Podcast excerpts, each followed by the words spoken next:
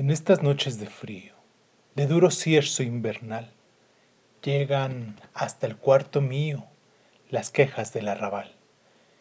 En estas noches de frío, de duro cierzo invernal, llegan hasta el cuarto mío las quejas del arrabal. Arráncame la vida con el último beso de amor.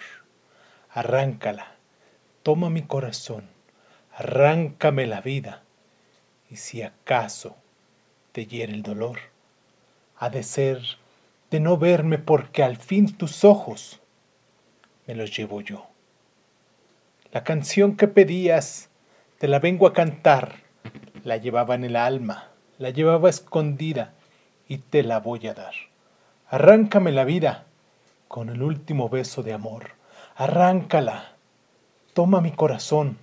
Arráncame la vida y si acaso te hiere el dolor, ha de ser de no verme porque al fin tus ojos me los llevo yo.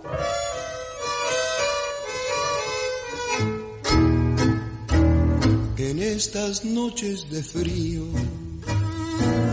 de duro cierzo invernal, llegan hasta el cuarto mío las quejas del arrabal. Estas noches de frío, de duro cierzo invernal, llegan hasta el cuarto mío las quejas del arrabal.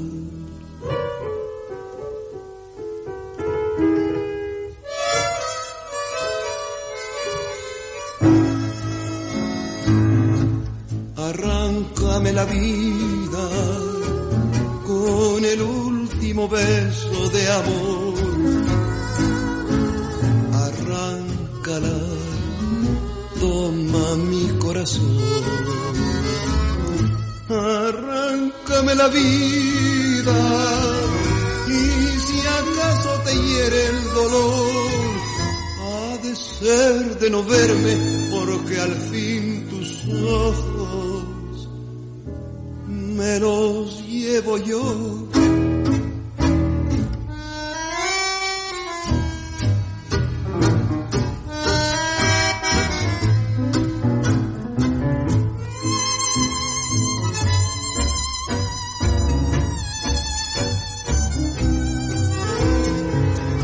La canción que pedía te la vengo a cantar.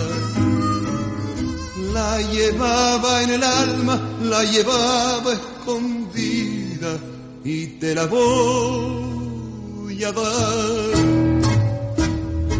Arráncame la vida con el último beso de amor.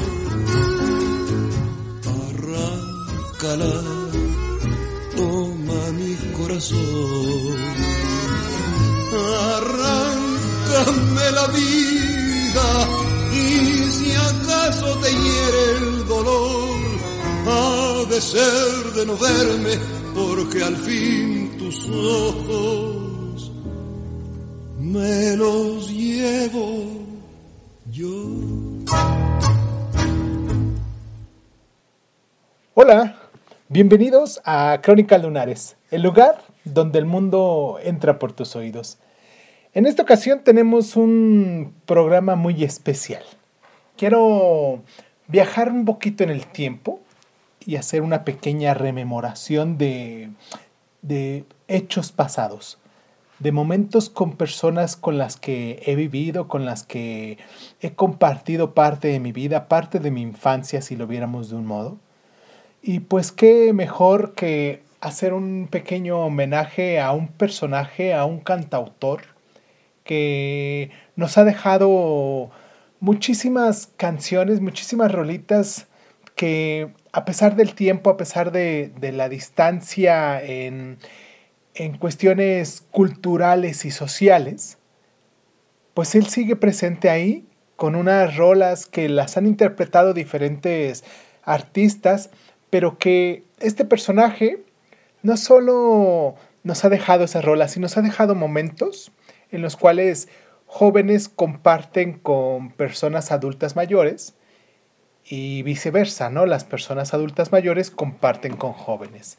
Este personaje, como ya escuchamos anteriormente su rolita, que se llama Arráncame la vida, que es la rola del día, la rola del día, pero con historia, creo que se va a volver de lleno en todo el programa. Este octavo programa de Crónicas Lunares, que es nuestra sexta temporada, vamos a hacer un pequeño homenaje a nuestro gran compositor y cantautor de Arráncame la vida, Agustín Lara.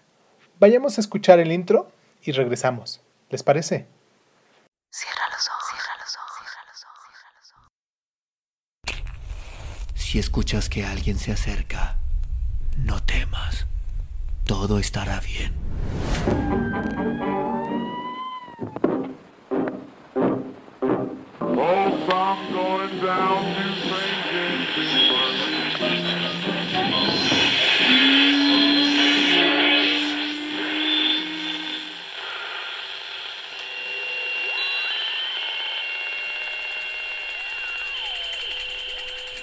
Estás escuchando, Crónica, Crónica, Lunares, el lugar, el lugar donde, donde entra por tus oídos, entra por tus oídos. Bienvenido.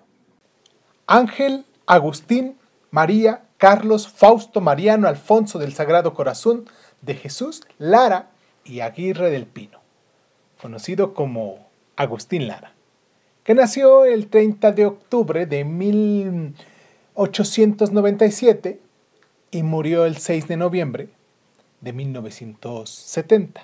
O sea que, si sacamos cuentas, es un merecido homenaje porque tiene 50 años de fallecido. Y pues fue un compositor e intérprete mexicano, como ya decíamos anteriormente, de canciones y boleros. Se le conoce como uno de los más populares de su época y de su género, también conocido con los apelativos de el músico poeta y conocidamente por todo México como el Flaco de Oro. Su obra fue ampliamente apreciada, no solo aquí en nuestro país, sino también en Centroamérica, en Sudamérica, en el Caribe y en España. Luego de su muerte, se le ha reconocido también en Estados Unidos, en Italia y en Japón. Sus intérpretes principales fueron y son Pedro Vargas, quien era su compadre, Doña la Negra, María Antonia Peregrino Álvarez, Doña la Negra, Pedro Infante, Javier Solís, Alejandro Algara, Hugo Avendaño, Julio Iglesias, Manuel Mijares, Vicente Fernández, Pérez Prado y recientemente Natalia Lafourcade y muchos, muchos otros artistas más. En una entrevista que le hicieron al maestro Agustín Lara, declaró que la canción esta canción que escuchamos anteriormente no se la había inspirado nadie, pero, y cito, me gustaría imaginar que la escribe para una mujer que más amó y hasta al final le fue indiferente. Él decide irse también, no sin antes llevarse las mejores miradas de ella, las que se evocaban los momentos más bellos y apasionados que pasaron juntos. La recuerda. Sabe que con ella bien pudo írsele la vida. Pienso que para cualquiera que ame o haya amado mucho, así es fácil identificarse con la pieza. No creo que sea una buena canción infantil. Tiene todo el dramatismo y pasión de un tango. Es una obra de ayer y hoy. Y como habíamos dicho anteriormente, es atemporal. Me parece importante colocar esta pieza en el cancionero que tenemos en Crónicas Lunares de Sun en Spotify que recientemente hemos creado para esta nueva temporada, la sexta temporada, y que actualmente pues llevamos ocho capítulos y cada una de las rolas que se han subido aquí en cada episodio, pues están ahí, ¿no? Como estas rolitas que se están subiendo también de Agustín Lara. Y pues eh, esta rola trae consigo las primeras incursiones de México en los tangos con uno de mis cantautores favoritos, el señor Agustín Lara. Que mucho me recuerda a mi abuela. Personalmente, la he elegido porque también es el tema de uno de mis libros preferidos y al parecer tiene un sabor profundamente dramático. Vamos a empezar con esta sección que es la película y el libro de la semana con historia. Vamos a escuchar esta rolita y regresamos.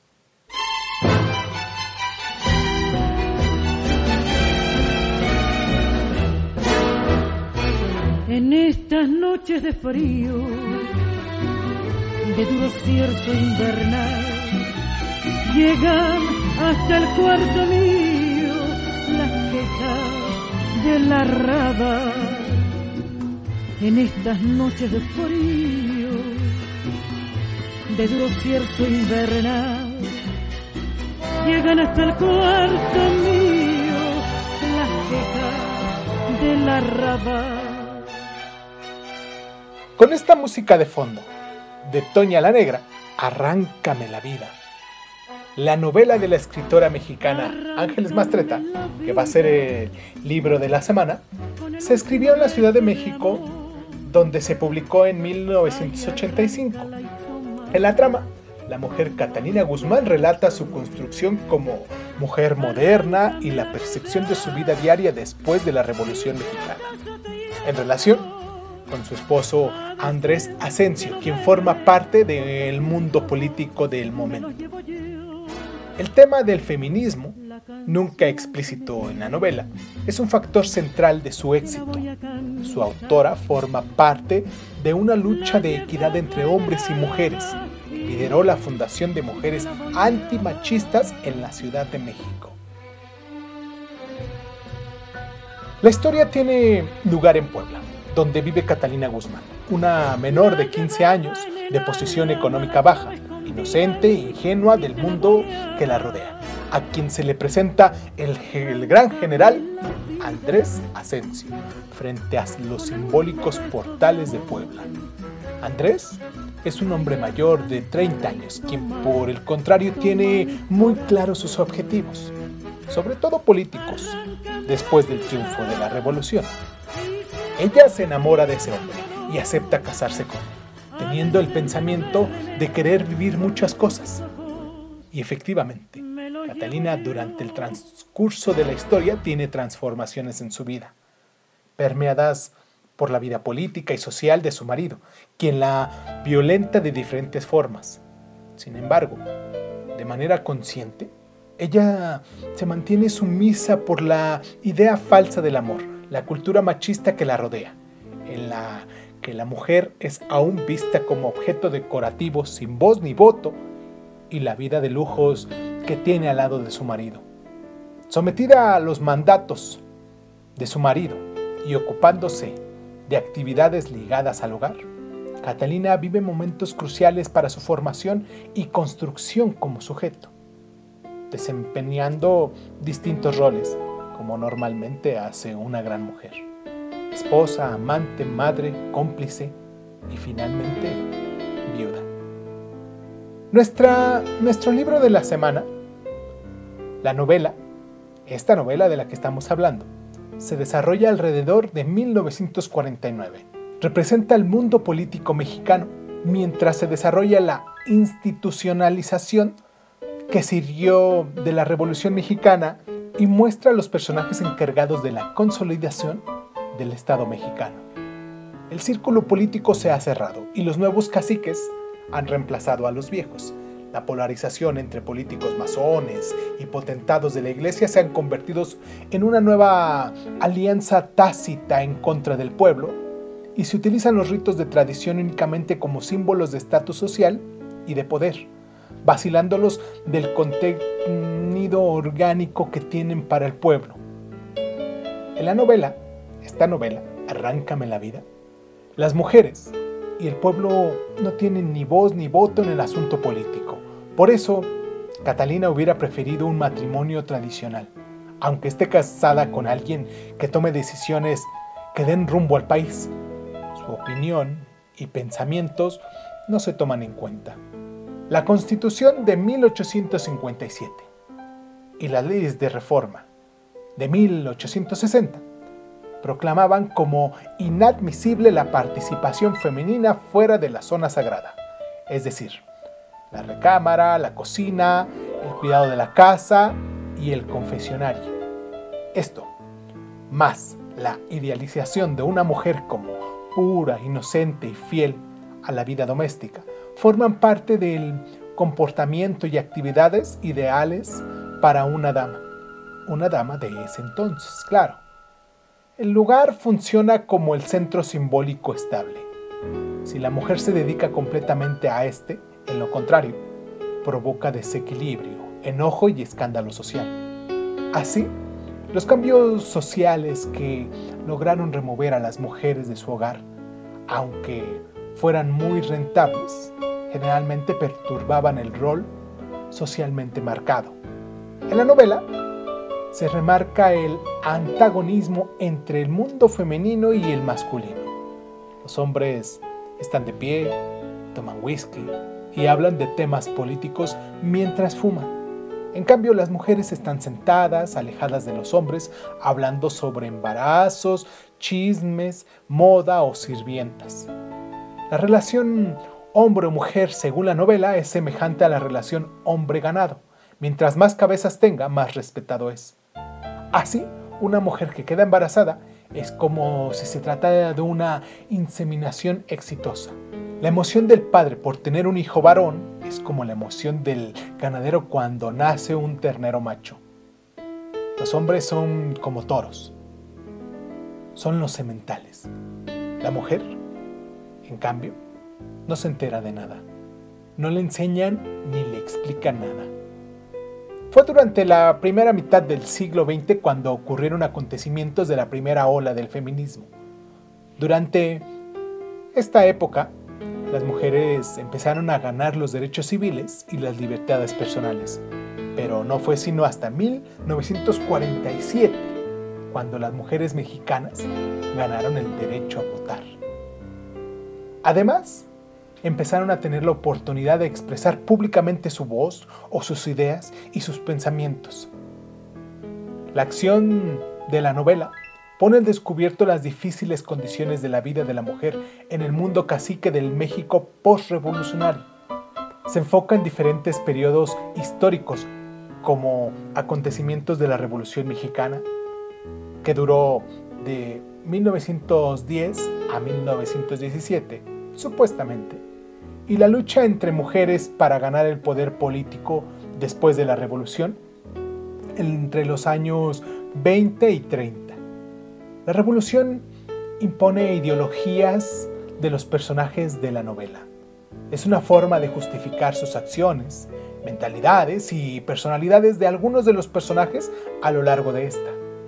La historia comienza cuando Catalina se encuentra con Andrés Asensio en el año 1924. Sus diferencias de ideales se remarcan durante toda la trama. Son gracias al desarrollo del contexto que les ha tocado vivir. Catalina nació en 1915 y Andrés en 1896, mientras que ella estaba en casa jugando dócil e inocente. Él participó en la Revolución Mexicana en los años 20, que le ayudó a construir sus ideales e influyó más tarde en los de Catalina, porque la consideraba ignorante de todo lo que él conocía. Mientras tanto, en 1930, en el contexto mundial, fue la época de la Gran Depresión y la parálisis económica afectó profundamente al país. En México, el presidente era Pascual Ortiz Rubio, Pascualito, quien duraría únicamente dos años en el poder a causa de una disputa con Plutarco Elías Calles no había cedido el poder detrás de la presidencia y contaba con el apoyo del ejército. Además, era el jefe indiscutible del Partido Nacional Revolucionario, lo que nosotros actualmente conocemos como el PRI. Organizado, claro, por él mismo después de la muerte de Obregón. En Puebla y sus alrededores, el anticleralismo callista, que la burguesía, los antiguos hacendados y gran parte del pueblo veían como una afrenta más de su clase, los primeros y sus tradiciones el segundo. Es brevemente mencionado por la protagonista, quien nos dice haber continuado sus estudios un poco más allá de la primaria, gracias a una beca que le fue otorgada por las monjas salesianas que enseñaban en un colegio clandestino. Así lo narra Catalina. Total, terminé la escuela con una mediana caligrafía, algunos conocimientos de gramática, poquísimos de aritmética, ninguno de historia y varios manteles de punto y cruz. La preocupación de Mastreta es mostrar la historia no oficial de México, lo político visto desde el ámbito doméstico. Sin embargo, en lo que ambas coinciden es en buscar una escritura más allá de los géneros, en apartarse de los parámetros tradicionales impuesta por la mirada masculina del mundo y explotar las posibilidades de contar, de contarse, de encontrar belleza y verdad en el lenguaje escrito. Esta película está dirigida por Roberto Schneider, que es un guionista, director y productor de cine mexicano conocido por sus películas por ejemplo, con Dos Crímenes, basada en la novela homónima de Jorge Ibargüengoitia. Y recuerden que aquí estamos leyendo a Jorge Ibargüengoitia, bueno, al menos en su libro de instrucciones para vivir en México. Y más recientemente hizo una película que se llama Me estás matando Susana, que bien vale la pena echarle el ojo a cualquiera de estas tres. Esta película la, la vamos a poder encontrar en Prime Video y pues vale la pena echarle un ojo. Yo recuerdo que la vi cuando recientemente se estrenaba en cines, en ese entonces, hace como 10 años, y pues para no quedarme atrás, leí antes, un día antes de, ir a ver la película o de que se estrenara, terminé de leer el, libro de, de Ángeles Mastreta, y pues uno va con una cierta expectativa del libro, ¿no? Cuando pues la idea es ir abierto un poquito a lo que nos van a presentar en la adaptación cinematográfica, a diferencia del, libro. Casi siempre queremos que las cosas sean tal y como las leímos y que se, que se cuenten del mismo modo en, el cine, cuando pues muchas de las veces no, no sucede así. Por eso yo les recomiendo o leer el libro, buscarlo y leer el libro, que bien vale la pena echarle un ojo, a o ir a ver la película, que recuerden, como les decía, la, tenemos aquí en Prime Video. Y pues nada, vamos a hacer un pequeño corte musical. Recuerden que este programa está haciendo un pequeño homenaje a Agustín Lara. Espero que les guste. Yo sé que va dirigido para, para un sector de la sociedad, no es para los jóvenes como actualmente los escuchan. Quiero pensar que hay muy pocos jóvenes y hay muchas personas adultas las que nos están escuchando en esta ocasión, pero quiero abarcar todo, todo eh, el público que nos manda mensaje y que están ahí atentamente diciéndonos qué es lo que les gustaría escuchar en este programa. Vamos a escuchar este corte musical que se llama Noche de Ronda del maestro Agustín Lara. Vamos y regresamos.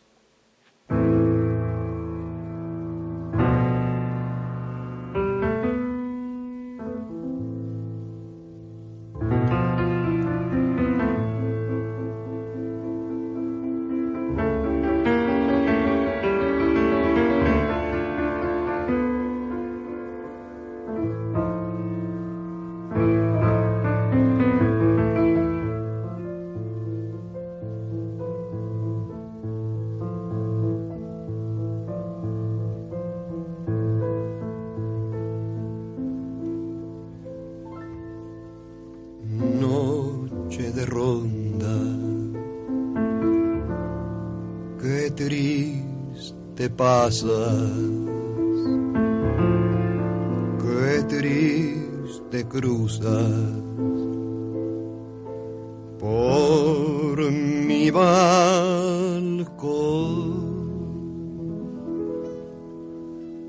Noche de ronda, cómo me hieres cómo lastimas mi corazón.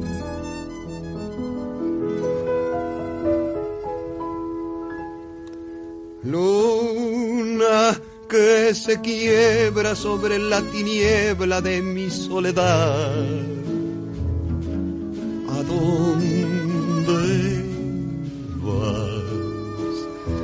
Dime si esta noche tú te vas de ronda como ella se fue. ¿Con quién está? Dile que la quiero, dile que me muero de tanto esperar. Que vuelva ya, que las rondas no son buenas, que hacen daño, que dan penas, que se acaba por llorar.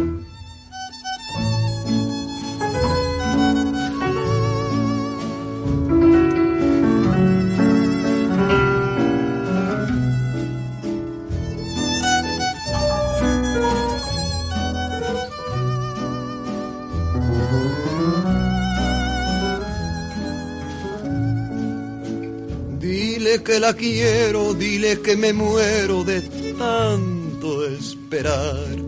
Que vuelva, que vuelva ya. Que las rondas no son buenas, que hacen daño, que dan penas, que se acaba por llorar.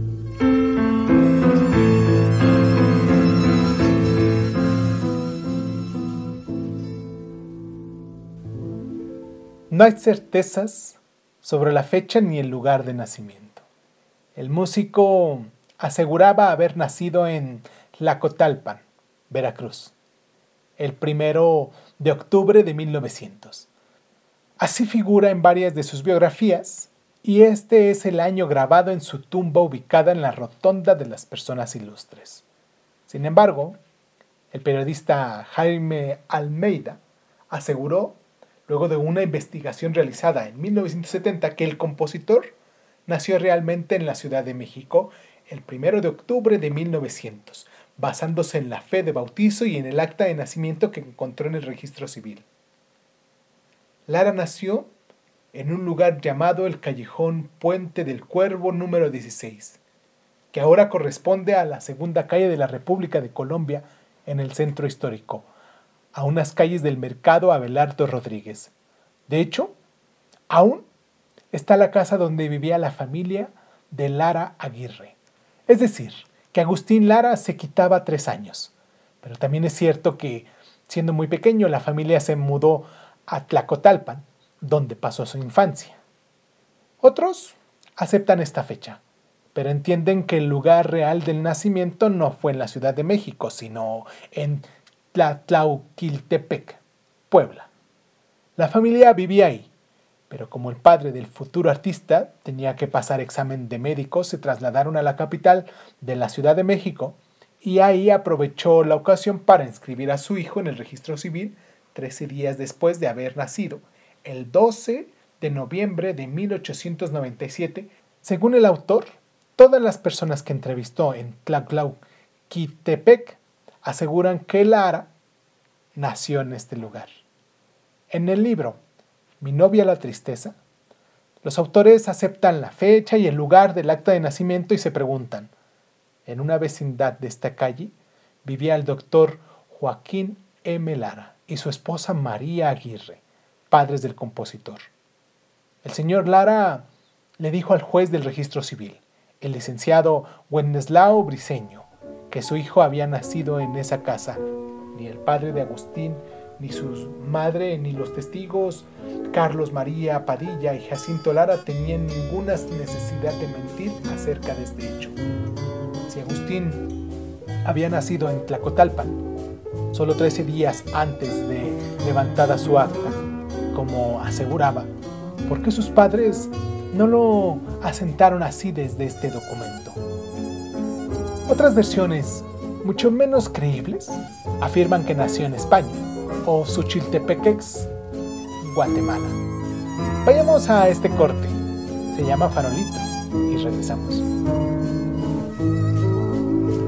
Farolito que alumbras apenas mi calle desierta. Cuántas noches me viste llorando llamar a su puerta sin llevarle más que una canción, un pedazo de mi corazón, sin llevarle más nada que un beso friolento, travieso, amargo y dulzón.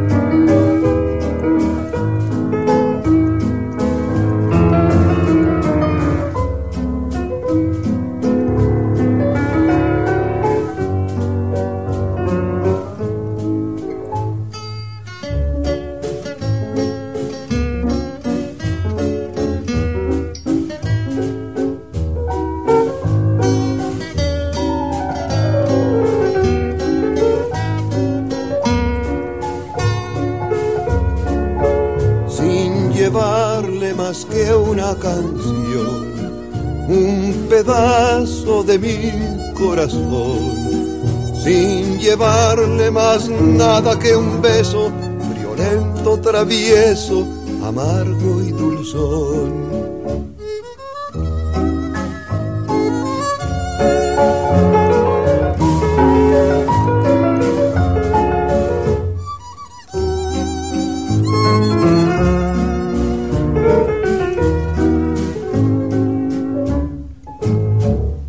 Su padre, Joaquín Mario Lara, fue originario de un pequeño pueblo de la Sierra del Norte llamado Tlaclauquiltepec y su madre, María Aguirre y del Pino, originaria de Tlanepantla de Vaz, Estado de México. En 1906, su familia se trasladó a la Ciudad de México. Su padre abandonó a la familia. Agustín vivió con una tía de nombre Refugio, lugar en donde conoció el armonio. Tomó clases de música y a los siete, a los siete años ya demostraba una notable habilidad para tocar el piano. Estudió en Liceo Fournier, pero tuvo que abandonar sus estudios para sustentar su hogar. Desde los 12 años trabajó como pianista en clubs nocturnos, diciendo a su madre que realizaba turnos telegráficos nocturnos. Ingresó al colegio militar y en 1917 se unió al movimiento revolucionario, estando bajo las órdenes del general Samuel Fernández. Fue herido en una pierna y regresó a la capital. Esto es Pensando en ti.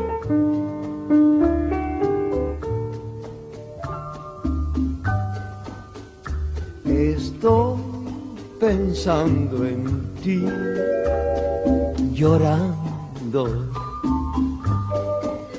en un lamento que el dulce viento lleva conmigo. Estoy pensando en ti, llorando en el camino que mi destino modificó. Estoy pensando en llorando. La noche es bella, llena de estrellas, ¿y qué me importa? Estoy pensando en ti, llorando tanto, que donde vayas has de sentir lo amargo de mi llanto.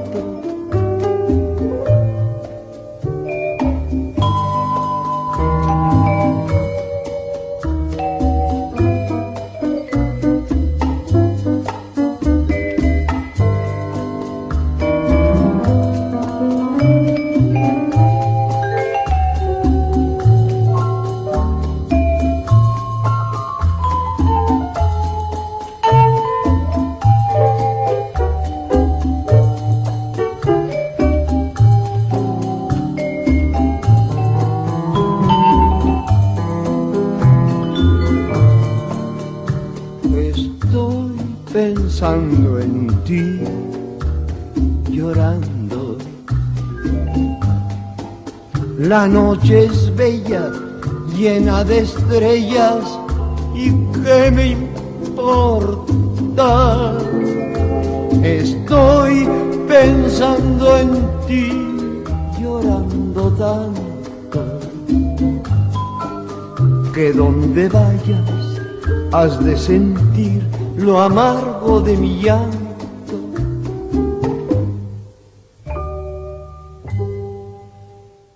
Durante la década de 1920, trabajó como pianista en bares, cafés y salas del cine mudo.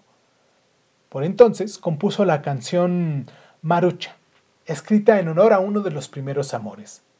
Esta canción terminó causándole dificultades a ella, llegando en una ocasión a tener una pelea con otra mujer. En 1927 ya estaba trabajando en cabarets. Ese año, una corista llamada Estrella lo atacó con una botella rota. Como resultado, Agustín Lara quedó marcado con una cicatriz en su cara. Se trasladó temporalmente a Puebla hasta 1929 debido a los acontecimientos de la Guerra Cristera. Él mismo narró, a través de la radio, las circunstancias en las que conoció al padre Miguel Agustín Pro Juárez en la comandancia de policía. Presenció su fusilamiento, el cual se ejecutó sin juicio alguno ni desahogo de pruebas. Sin embargo, no fue hasta 1929 que empezó a trabajar para el tenor Juan Arbizu, quien lo descubrió y dio a conocer sus composiciones. Esto es Aventurera. Vayamos a escucharla. Vende caro tu amor,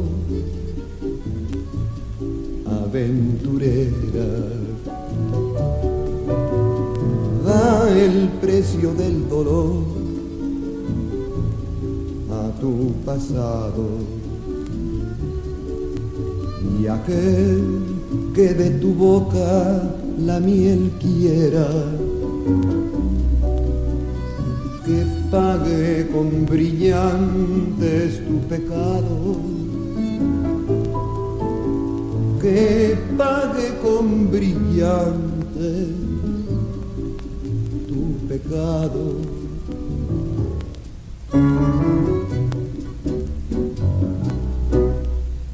Ya que la infamia de tu ruin destino marchito tu admirable primavera. Haz menos escabroso tu camino. Vende caro tu amor, aventurera.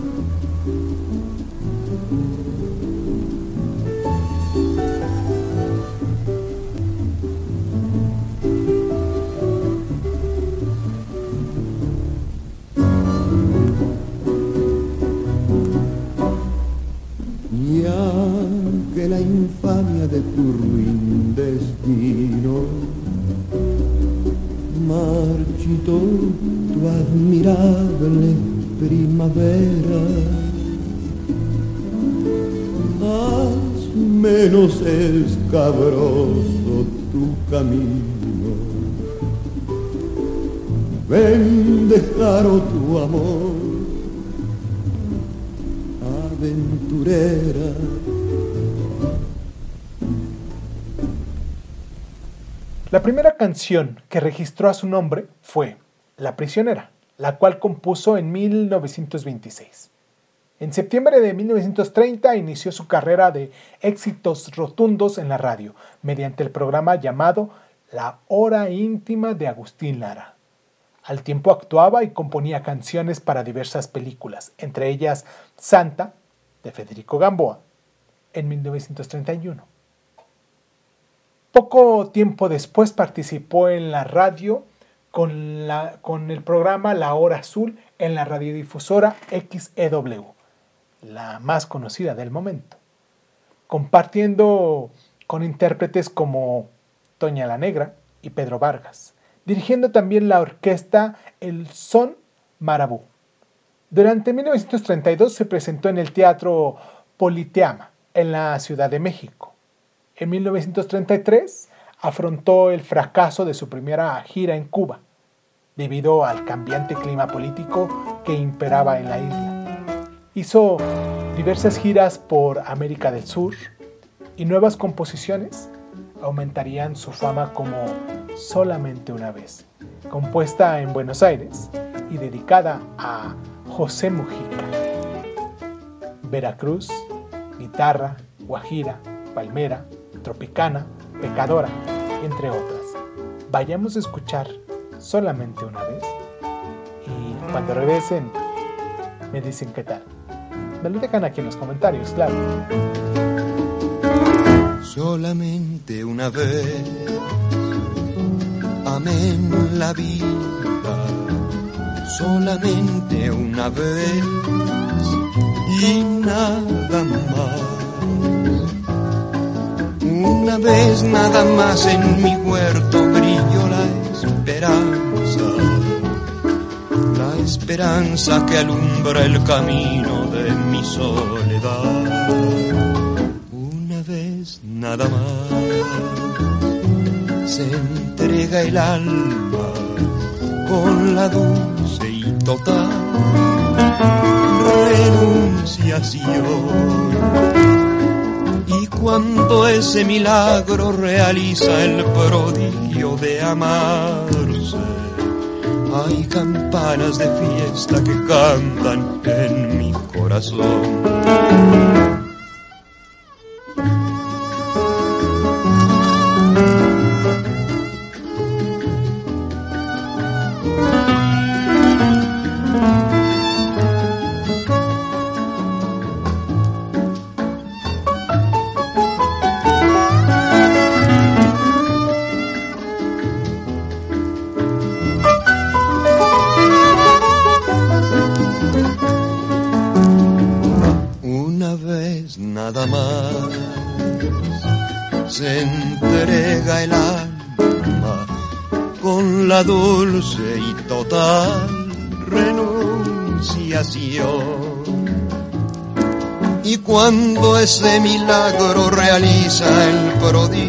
De hay campanas de fiesta que cantan en mi corazón. Fue célebre por sus amores con diversas mujeres como Esther Rivas Elorriaga en 1917, Angelina Bruschetta Caral en 1928, Clarita Martínez en 1949, Yolanda Santa Cruz Gasca Gigi en 1953, Rocío Durán en 1964, pero lo más relevante de su vida amorosa fue el matrimonio con María Félix celebrado en 1945. Para ella compuso varias canciones como María Bonita, Aquel Amor, Noche de Ronda, que ya escuchamos anteriormente, entre muchas otras. Su casa en las Lomas fue el centro de las tertulias para artistas y escritores que solían reunirse a menudo, y más en tiempo de María Félix. En el cine actuó en películas como El novillero en 1936 y Coqueta Perdida en 1949. Vayamos a escuchar esta canción que para muchos es conocida y que en muchas ocasiones se confunde la dedicación a lo que es nuestra Virgen María. Esto es María Bonita, de Agustín Lara. Acuérdate de Acapulco, de aquellas noches, María bonita, María del alma. Acuérdate que en la playa, con tus manitas, las estrellitas las enjuagabas.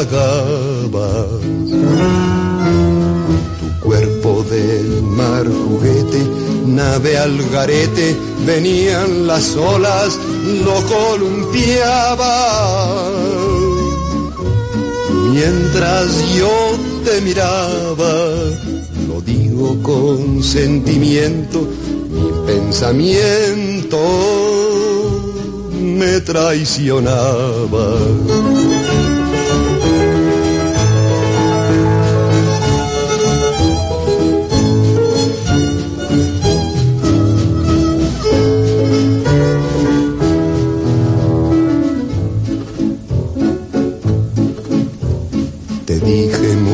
Muchas palabras de esas bonitas con que se arrullan los corazones, pidiendo que me quisieras, que convirtieras en realidades mis ilusiones. La luna que nos miraba y hacía ratito se hizo un poquito desentendida. Cuando la vi escondida, me arrodillé para besarte y así entregarte toda mi vida.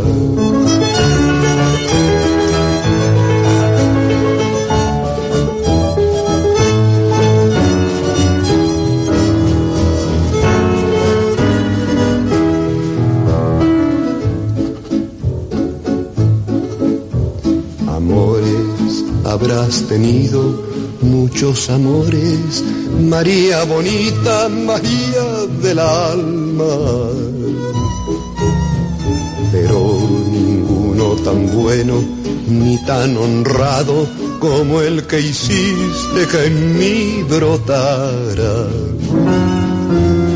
Lo traigo lleno de flores para dejarlo como una ofrenda bajo tus plantas.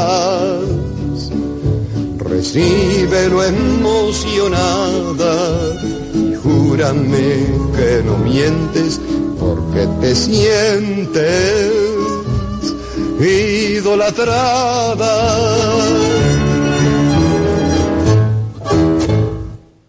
En 1953 recibió un homenaje por parte del presidente Adolfo Ruiz Cortines en el Palacio de Bellas Artes. En España su figura era muy conocida a comienzos de la década de los años 40.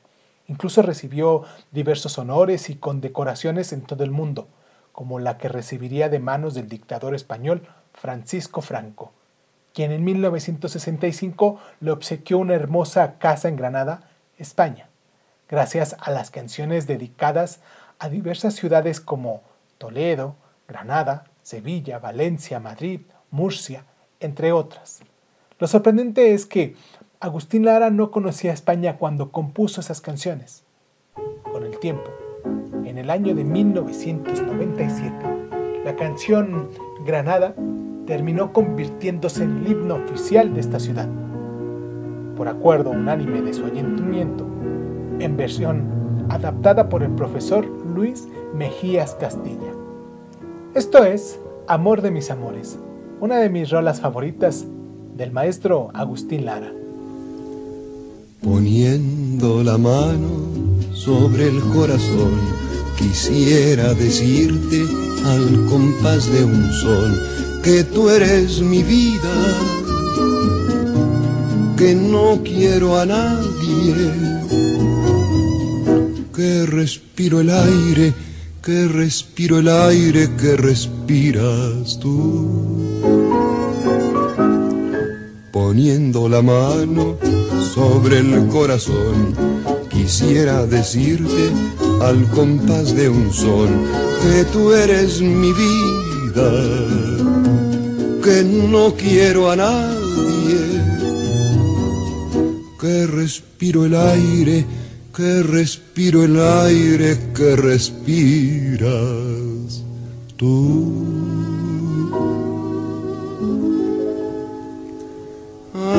Amor de mis amores, sangre de mi alma, Regálame las flores de la esperanza. Permite que ponga toda la dulce verdad que tienen mis dolores para decirte que tú eres el amor de mis amores.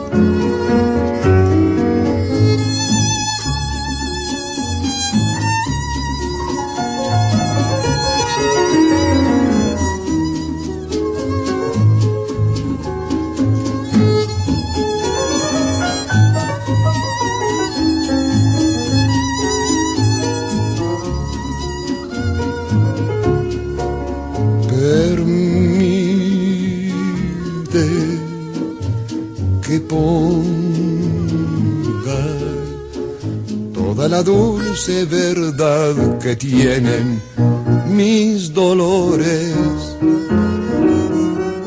para decirte que tú eres el amor de mis amores.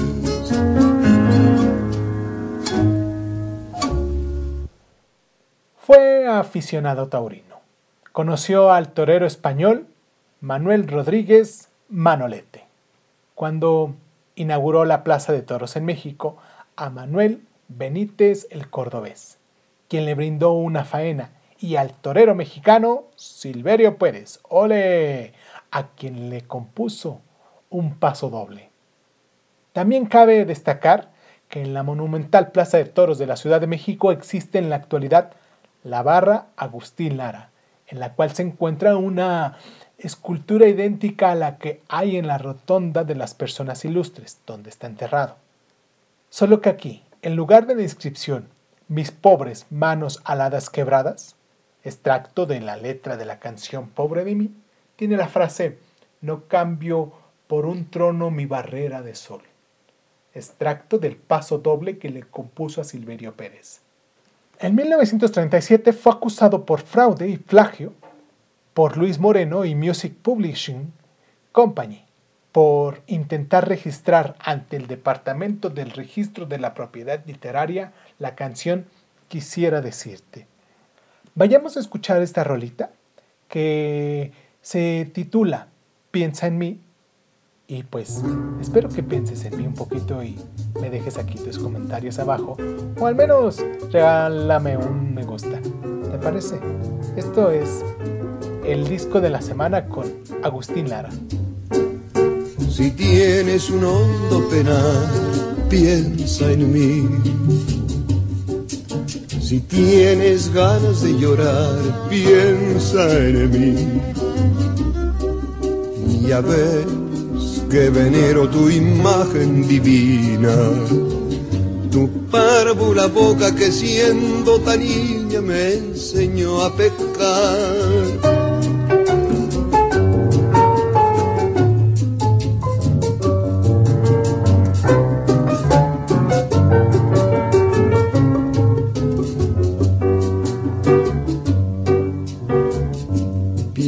En mí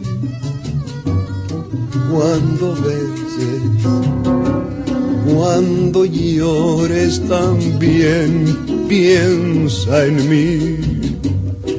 Cuando quieras quitarme la vida, no la quiero para nada, para nada me sirve sin ti piensa en mí cuando beses, cuando llores también, piensa en mí. Cuando quieras quitarme la vida, no la quiero para nada, para nada me sirve sin ti.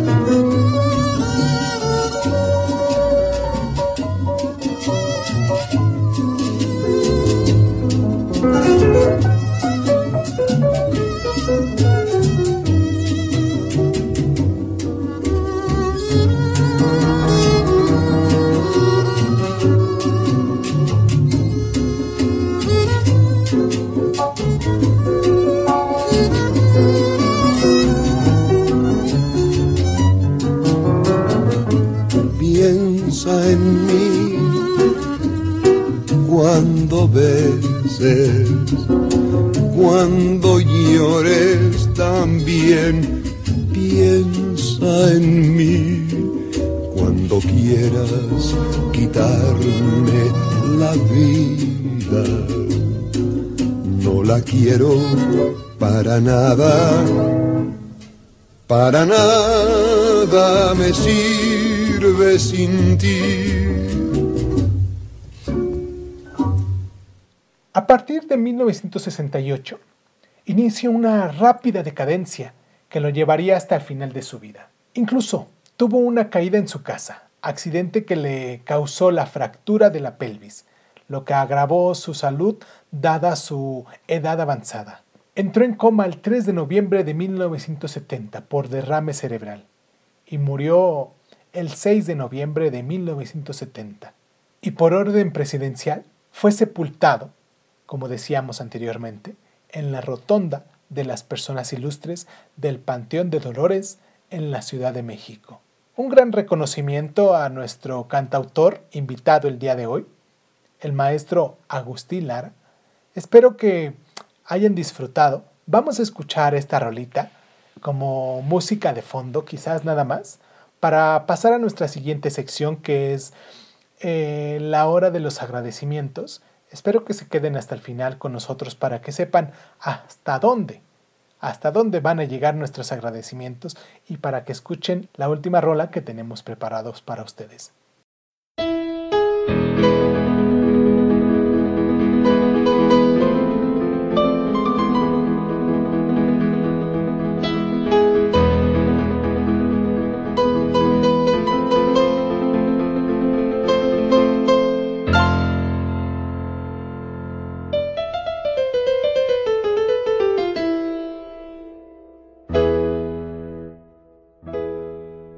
En esta ocasión quiero mandarles un abrazo muy fraternal a toda la gente de Chile que nos escucha, a todas esas personas que eh, ponen el programa y sobre todo por estos momentos que políticamente están pasando por una situación difícil. Quiero mandar un abrazo a toda la gente de allá de Viña del Mar, en la región de Valparaíso, donde nos escuchan, en la región de Santiago, en la capital Santiago de Chile, en Haulpen, en la zona de Biombo, quiero mandarles a todas esas personas un abrazo muy fraternal. Espero que les gusten estos programas para poder eh, aligerar la situación política por la que están pasando y que pues al menos eh, tengan otras cosas que, que pensar por ciertos momentos. ¿no? Un abrazo también por esto que estamos pasando del COVID, que pues ahí vamos, ahí vamos sobrellevándola un abrazo a todos ellos. En la región de Uruguay también quiero mandarles un abrazo a toda la gente de Uruguay que nos está escuchando, allá en la capital de Montevideo, en San Carlos, Maldonado, en el departamento 33 y en el departamento de Florida, que hay mucha gente que nos escucha y que recientemente se, se adaptaron al programa o que nos han descargado en el departamento de Florida. A la región de Ecuador, quiero nombrar estos tres países porque los tenemos por aquí cerquita en, Sudamérica, en Centroamérica, es que en Sudamérica, ¿no? En Ecuador, decíamos que en Quito, en la provincia de Pichincha, en Piñas, en la provincia de El Oro, en la provincia de Loja, en la provincia de Azuay, en la provincia de Manabi. A todos ellos un gran abrazo muy fraternal eh, espero que la pasen bien con ahora de lo del COVID. Espero que ya se estén recuperando un poquito. Nosotros seguimos en una situación crítica aquí en México, pero eh, siempre con la idea de que esto es una es algo que nos está dejando como parte de la historia y que nosotros estamos creando nuestra historia, ¿no? Yo tengo fe en que tarde o temprano esto terminará Quizás no seamos las mismas personas que fuimos antes del COVID a las personas que vamos a ser después del COVID, pero más que nada un abrazo a todas las personas que nos están escuchando, pero en, este, en, este, en esta sección especialmente a la gente de Chile, de Uruguay y de Ecuador, que nos mandan constantemente sus, sus comentarios y que nos ponen ahí sus likes y que nos dicen qué temas son los que quisieran que abordáramos. A todos ellos un gran abrazo y pues a todas las demás personas que nos escuchan dentro y fuera de mi país. Un abrazo muy fuerte. Espero que la estén llevando bien y pues nada, llegamos al final de nuestro programa. Los espero para la próxima semana que ahora sí, ya tengo en mente un programa especial también como lo hicimos ahora con Agustín Lara, pero quiero presentarles un poquito del lugar de donde soy yo, de acá de la capital de la Ciudad de México, anteriormente llamado Distrito Federal. Y el próximo, la próxima semana tengo un personaje o vamos a invitar a un personaje para que nos acompañe aquí en nuestro programa de Crónicas Lunares y pues nos haga compañía con sus rolas que bien se aprenden de ellas. Bueno, pues muchísimas gracias. Muchísimas gracias a todos los que nos escuchan. Yo soy Irving Sun, esto es Crónicas Lunares y muchas gracias. Muchas gracias a ti que estás del otro lado. Muchas gracias por estar.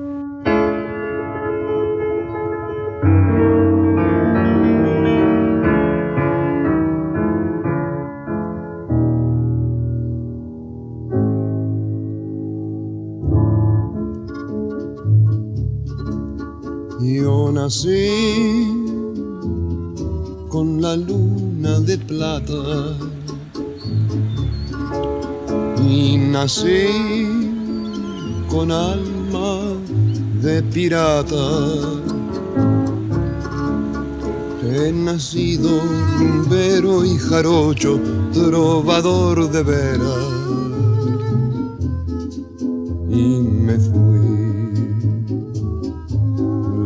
de Veracruz, Veracruz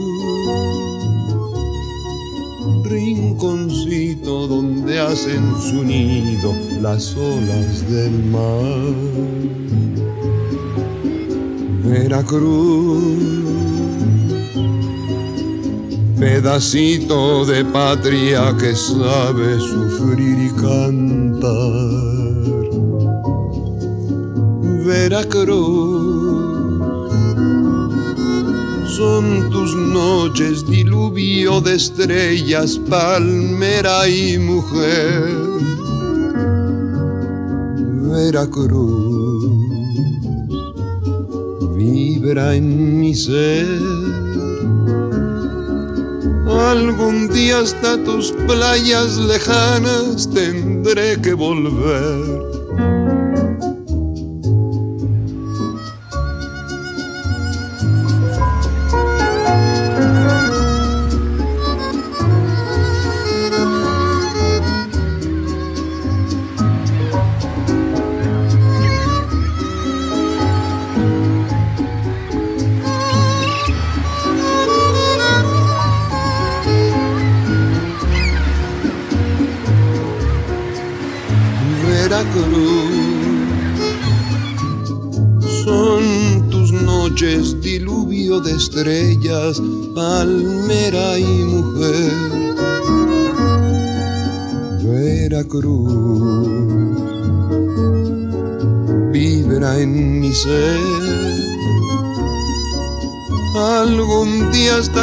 Playas lejanas tendré que volver.